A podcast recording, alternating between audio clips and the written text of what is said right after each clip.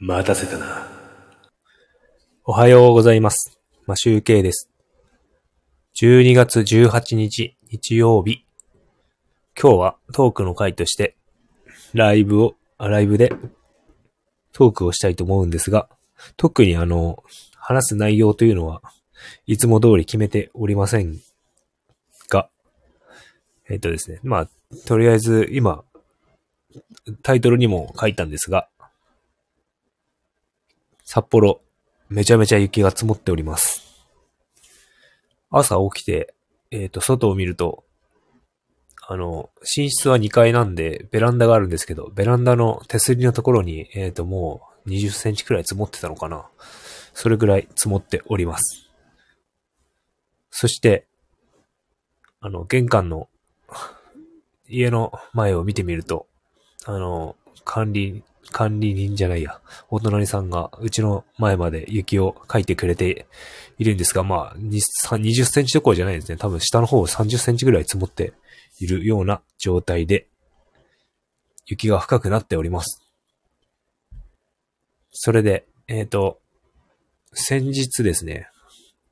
17日に、あ昨日か。昨日、あの、自宅の近くのスキー場がオープンする予定だったんですが、あの、積雪がまだ足りないということで、えっ、と、なんかあと30センチくらい積もっていればみたいな感じで、藻岩山の、藻岩山スキー場のツイッターがつぶやいていたんですが、あおはようございます。ナンバーワンさんおはようございます。結構積もっております。昨日の夜から降ってましたね。昼間は結構晴れてああったかくもなかったんですけど、結構溶けて道路はべちゃべちゃだったんですけど、夜に降ったみたいです。で、スキー場が、ツイッターを使ってつぶやいていたんですが、えっ、と、まだ、昨日の夜は降ったばっかなので、その、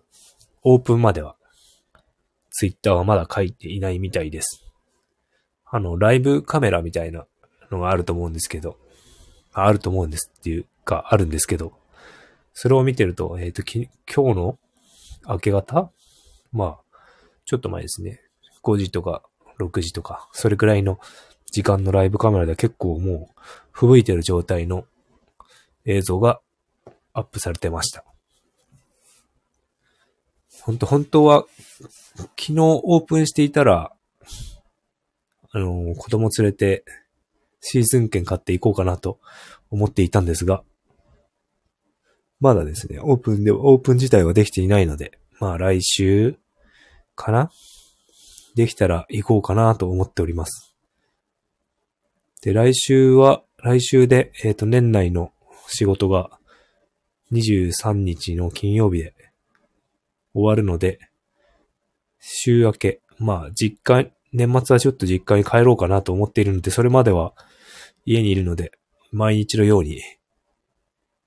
シーズン券の元を取りに、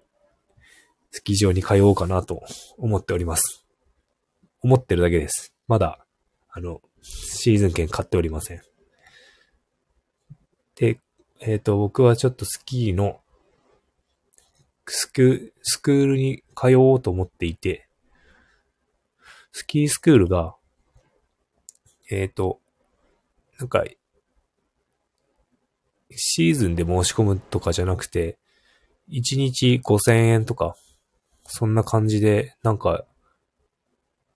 申し込むみたいな感じなんですよね。で、その、例えばスキー5000円、1日の講習で5000円払って、午前午後やって、それリフト券がまた別なんですよね。まあ当然なんでしょうけど。だからシーズン券を買って通った方が安く済むと。き去年の、去年のですね、あの、スキー講習に通った時の仲良くなったおじさんがそういう風に教えてくれました。えっ、と、シーズン券買った方が、習うんだったらシーズン券を買って習った方が、あの、安いと。で、僕、その話をちょっとかん聞き違えていて、シーズン券を買うと、スキー教室もそのままシーズン券で使え、使えるっていうか、含まれているみたいな感じで聞き間違えていて、あの、シーズン券買えばいいんだと思っておりました。なのでちょっと、あれっていう感じで、電話で確認し、あの、スキー場に電話して確認しておいてよかったなと思いました。で、まだスキーもメンテナンスをしていないので、今日ですね、多分、やっとかないといかんなと思っております。他の地域の方も雪降るところは降ってたみたいですね。そろそろ、あの、スキー場もオープンしてるところもあれば、まあ札幌、藻岩山スキー場は札幌の街中、街中というか、まあちょっと街から外れたら、すぐ行けるような場所にあるんで、まあ比較的街中にあるスキー場みたいな感じなんですよね。あの、ニセコとかそういう山のある、山、山だらけの山の地域ではないので、まあそんなに早く、ニセコみたいな積雪量はないので、まあ、まあまあ、もうちょっとかかるのかなと思っております。あったかくな、あったかくなってしまったら、なんか、雪がないと溶けそうですもんね、街中とかだと。という感じでスキーの話をしておりますが。まあ、なんで、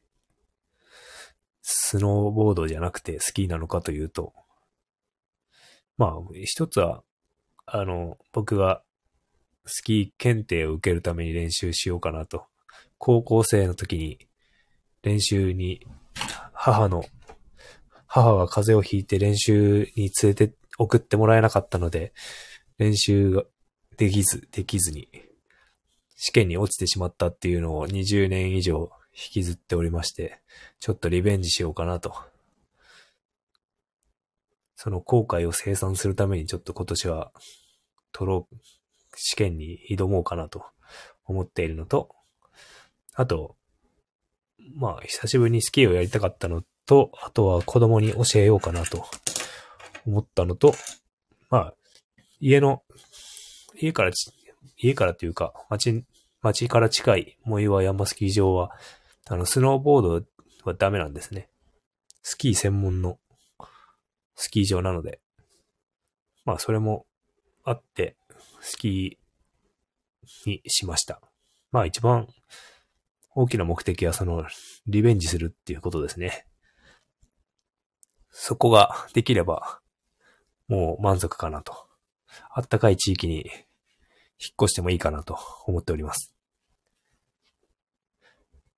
で、えっ、ー、と、スキーの話はここまでにして、えっ、ー、と、ちょっと、えっ、ー、とですね。あ、ちょっと、あの、声優の話をすると、ちょっとですね、あの、チェンソーマンをアニメで見てるんですけど、最近、ちょっと名前忘れちゃったんですけど、新しいキャラが、おじさんの酔っ払いのおじさんが出てきて、キャラが出てきて、主人公たちを鍛えるという感じになってるんですが、その、声優の、おっさんの声優の人が、えっ、ー、と、以前、ちょっとお話しした、津田健次郎さんという方で、津田健さんなんでしょうけど、なんか呼ばれてるみたいなんですけど、あの、誰だっけ？ちょっと、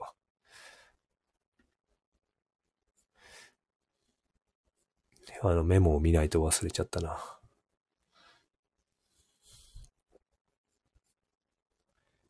えっ、と、えっ、と、こっちか。誰の役をやっていたかというと、あ、多分、多分わからないな。これじゃわからないな。アフリカのサラリーマンのトカゲをやっていた人？もうわかんないな、これじゃ。あんまり有名じゃないな。スーパーナチュラルのカスティエルの声。まあマニアックだな。というかまあ俳優もやられてる方なので、まあちょっと、興味がある方は、